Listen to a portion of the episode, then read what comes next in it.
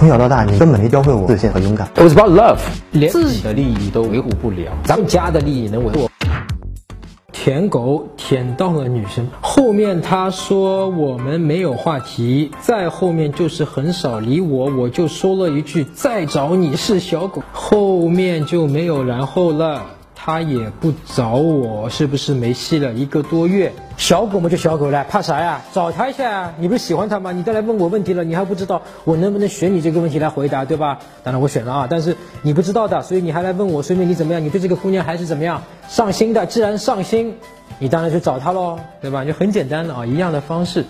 你就忘了之前什么小伙这个事情啊，你就忘了。然后呢，比方说你趁下一个节日啊，嗯，是端午节还是中秋节还是什么节日，你就问他中秋快乐啊，端午快乐或者什么儿童节快乐。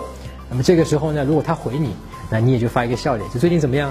很久没联系了，然后你们就像正常的这样重新聊起来，像一个老朋友，呃，重新就像恢复联系的这样聊天啊。如果聊下来不错的情况下，你再约她出来啊。如果这个姑娘出来之后或者聊天的过程中，她自己跟你说，哎，你不是说不找我的吗？你不是说在找我就是小狗吗？如果她这么说，哥们儿啊，别着急，恭喜你啊，跟这个姑娘就很有戏。啊，如果不她她不是这么说的话也没有关系。如果你们能够正常的聊天，那你就跟你聊下去，继续约下来，就把前的事忘记。